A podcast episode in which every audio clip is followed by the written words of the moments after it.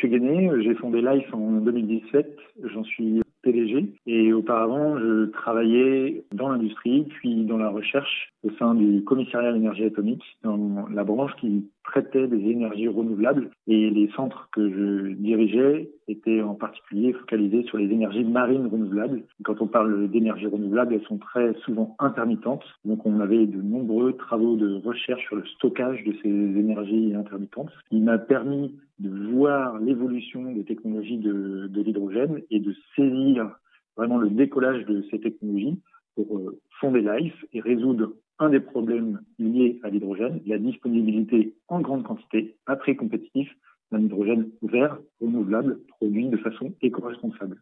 Aujourd'hui, Life installe, opère et fournit à partir de ses centres de production d'hydrogène vert de l'hydrogène fait à partir d'énergie renouvelable.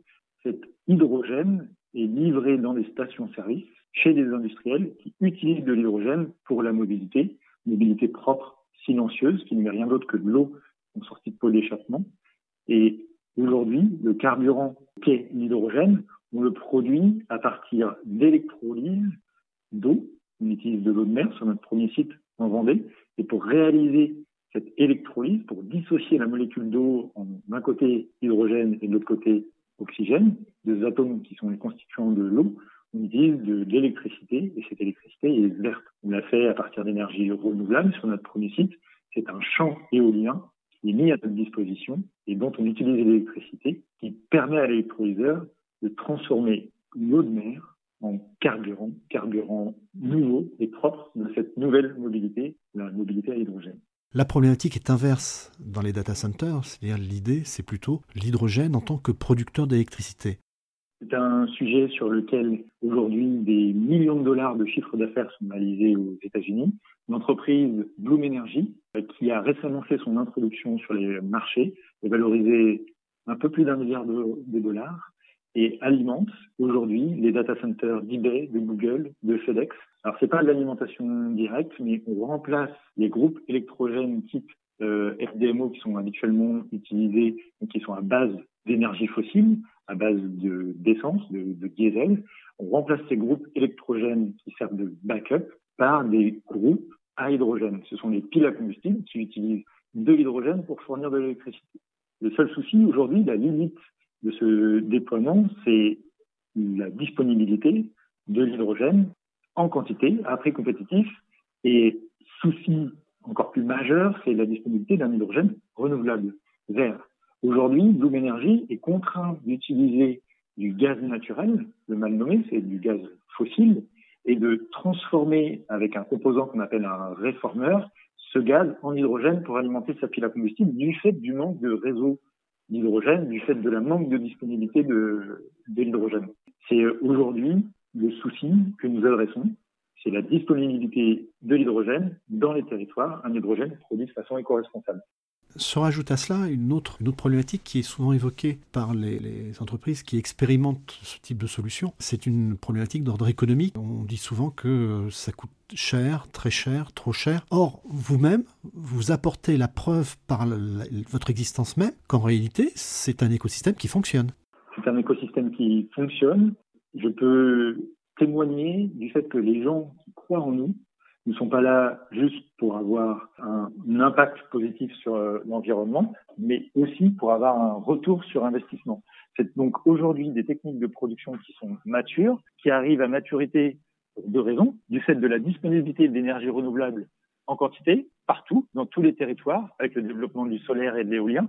On n'est plus limité uniquement aux territoires qui disposent des barrages hydroélectriques pour avoir du renouvelable. Avec l'avènement du solaire et d'éolien, on a des quantités disponibles importantes d'énergie renouvelable à des prix compétitifs et également l'investissement des industriels depuis des décennies maintenant sur les technologies d'électrolyseurs et son pendant les piles à combustible. Cet investissement fait qu'aujourd'hui, on atteint des coûts qui deviennent compétitifs et qui ont des perspectives de baisse de coûts qui sont supérieurs à bien d'autres technologies de stockage. Les électrolyseurs existent depuis 1927 à échelle industrielle. C'était la première façon qu'on avait de produire de l'hydrogène avant l'avènement euh, du gaz fossile qui permet de faire ce qu'on appelle aujourd'hui l'hydrogène gris qui est très polluant mais peu cher. Or, ces électrolyseurs sont alimentés avec de l'électricité. Il faut donc que l'électricité soit peu chère et avec le, la baisse des coûts de l'éolien, la baisse des coûts du solaire, on arrive à avoir de l'hydrogène qui est très peu cher. Le pendant de l'électrolyseur qui transforme l'hydrogène en électricité, c'est la pile à combustible. Cette réaction chimique qui se passe par catalyse est développée depuis les années 50, ça fait quasiment 70 ans que la NASA a inventé cette, ce composant qui permet de retransformer l'hydrogène en électricité. Depuis 70 ans, les travaux de recherche sont menés pour améliorer le rendement et puis pour diminuer les coûts, puisque qui dit catalyse dit catalyseur. Le meilleur catalyseur, c'est le platine. Le platine coûte cher. C'est certes quelque chose qui est recyclable quasiment à, un infini, mais les travaux sont menés en ce moment pour diminuer la quantité de platine dans les piles à combustible, pour les produire en plus grande quantité. Aujourd'hui, une pile à combustible, c'est quasiment 80% de coût matière dans le coût d'une pile à combustible. Les, les piles à combustible, aujourd'hui, le coût de la pile à combustible, c'est 80% de coût de production et seulement 20% de coût matière. Ça veut dire que si on produit en grande quantité les piles à combustible, ces 80% qui aujourd'hui constituent la majorité du coût d'une pile à combustible peuvent être réduits à la portion congrue. Alors que si vous me suivez sur les batteries, aujourd'hui, c'est exactement l'inverse. 80% du coût d'une batterie, c'est le coût des matières premières. Il n'y a que 20 à 10% qui est lié au coût de production. Donc, on va atteindre une asymptote sur les batteries, alors que sur les piles à combustible, il y a encore un boulevard de diminution de coûts qui est devant nous du fait de la montée en puissance de la production des piles à, combustible. Et donc les perspectives de baisse de coûts aujourd'hui sur les piles à combustible sont bien supérieures à celles qu'on a sur les batteries. Et il y a encore beaucoup de travail à faire sur fractionner euh, les molécules euh, de, de, platine pour les rendre de plus en plus petites pour avoir de moins en moins besoin de platine dans les piles à combustible. On utilise aujourd'hui quelques dizaines de grammes de platine dans une pile à combustible qui irait dans une euh, voiture. Mercedes a récemment fait des annonces avec une diminution de la quantité de platine dans une pile à combustible qui est de 5 grammes. C'est moins de matière à haute valeur ajoutée dans une euh, pile à combustible que ce qu'il y a dans un pot catalytique aujourd'hui d'une euh, voiture. Donc les perspectives sur les piles à combustible sont géniales et aujourd'hui ce sont des technologies qui arrivent à maturité puisque je vous citais Bloom Energy qui installe des sites qui aujourd'hui sont opérationnels. Vous avez 500 sites d'une société concurrente de Bloom Energy qui alimente en électricité en Californie des sites industriels, des sites qui sont alimentés par des piles à combustible. Vous avez 60 mégawatts de piles à combustible qui sont installés dans une usine électrique de production d'électricité en Corée du Sud. Vous avez aujourd'hui des véhicules qui sont disponibles dans n'importe quelle concession. C'est des technologies qui sont matures et qui sont disponibles. Et c'est l'investissement des industriels, c'est la disponibilité du renouvelable, la disponibilité des composants et les baisses de coûts qui sont associées grâce à l'investissement des, des, industriels qui font qu'aujourd'hui, toutes les conditions sont réunies pour le décollage des technologies de l'hydrogène. Pourquoi aujourd'hui ça n'a pas en France eu le développement que l'on est en droit d'attendre par rapport à ces technologies qui semblent pourtant telles que vous les avez décrites relativement maîtrisées? C'est assez simple. Prenez le coût d'une voiture à, hydrogène qui est significatif du coût des piles à combustible. Prenez le coût de cette voiture il y a quatre ans, c'était encore plus de 200 000 euros. Prenez le coût d'un bus à hydrogène il y a quatre ans, c'était un million d'euros. Aujourd'hui, on a divisé ces prix par trois, on est toujours sur cette pente-là, et donc on arrive à ce qu'on appelle le point de bascule, le tipping point, l'adoption de cette technologie, parce que les coûts sont compétitifs, sont matures, et que énormément d'industriels commencent à voir l'intérêt qu'il y a. Deuxième point, c'est la disponibilité de l'énergie pour faire de l'hydrogène.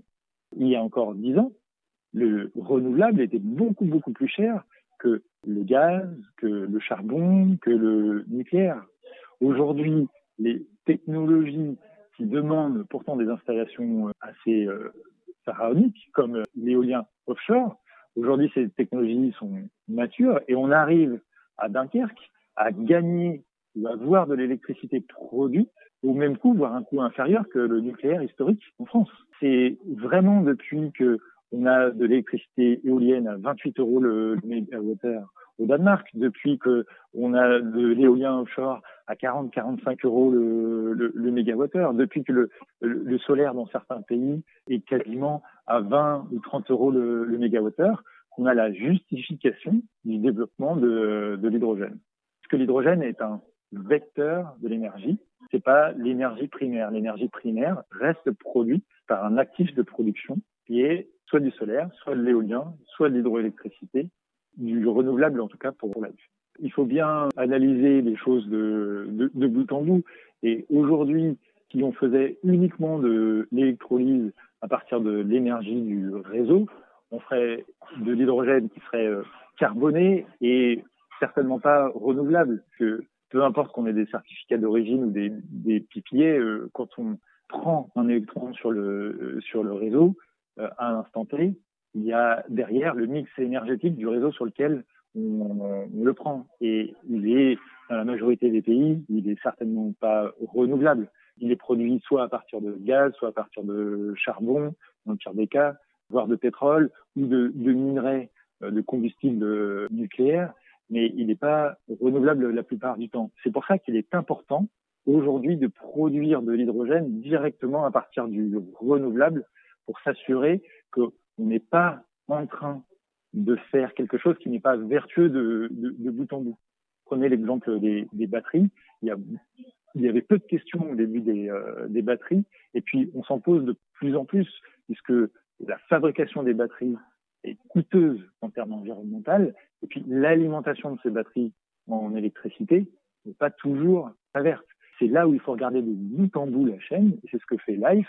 On part de l'électron vert, assurément vert, pour produire de l'hydrogène, pour alimenter des piles à combustible qui fournissent de l'électricité à un système. Peu importe que ce soit du chauffage, peu importe que ce soit un moteur électrique dans une voiture, peu importe que ce soit de l'électricité d'un data center, on fournit de l'hydrogène à un système qui le transforme en électricité. Et donc l'hydrogène est quelque part un tampon entre la production d'électricité renouvelable qui est intermittente, qui n'est quasiment jamais en adéquation avec la consommation, et la consommation. L'énergie solaire, vous produisez la majorité, quasiment les deux tiers de votre énergie au printemps et à l'été, et vous le produisez la journée. Si vous regardez les profils de consommation d'un industriel, d'un foyer, pas du tout, du tout en adéquation ou très peu corrélé à cette, à cette production. Eh bien, c'est la brique qu'apporte l'hydrogène c'est d'arriver à mettre en adéquation la production d'électricité avec la consommation. Et l'avantage de l'hydrogène par rapport aux batteries, c'est que l'hydrogène stocke énormément d'énergie. On peut stocker beaucoup, beaucoup, beaucoup d'énergie dans un kilo d'hydrogène. Un kilo d'hydrogène contient 33 000 Wh d'énergie. Un kilo de batterie contient 150 Wh. Et on a des plans sur la comète pour arriver à 200, 300, 450 Wh. Mais peu importe, regardez les ordres de, de grandeur. 150 Wh dans un kilo de batterie face à 33 000 Wh dans un kilo d'hydrogène. C'est ça qu'apporte l'hydrogène. C'est une quantité d'énergie stockée et donc une praticité, puisque c'est stocké sous forme de, de gaz. C'est pas très très lourd. C'est c'est pas très grave si ça reste une demi-heure sur sur un quai, par exemple, stocké dans des dans des bonbonnes ou sur une, remorque de camion. C'est vraiment très flexible. Alors qu'un électron, vous êtes obligé d'en faire quelque chose tout de suite. Et il y a cette contrainte très très forte avec les, très très forte avec l'électricité, c'est l'adéquation entre la production et la consommation. Et regardez aujourd'hui en France, RTE, 9000 personnes s'occupent uniquement de mettre en adéquation la production et la consommation. C'est un système très très fin. L'avantage aujourd'hui qu'a le pétrole sur euh, beaucoup beaucoup d'énergie, c'est que c'est pratique. On ne parle pas trop de rendement, avant tout c'est pratique, ça rend un service, ça stocke beaucoup d'énergie, c'est là, c'est disponible. Et c'est la même chose qu'on retrouve dans l'hydrogène, ça stocke beaucoup d'énergie, c'est là, c'est disponible, et on peut avoir accès du coup à de l'énergie finale assez, euh, assez facilement.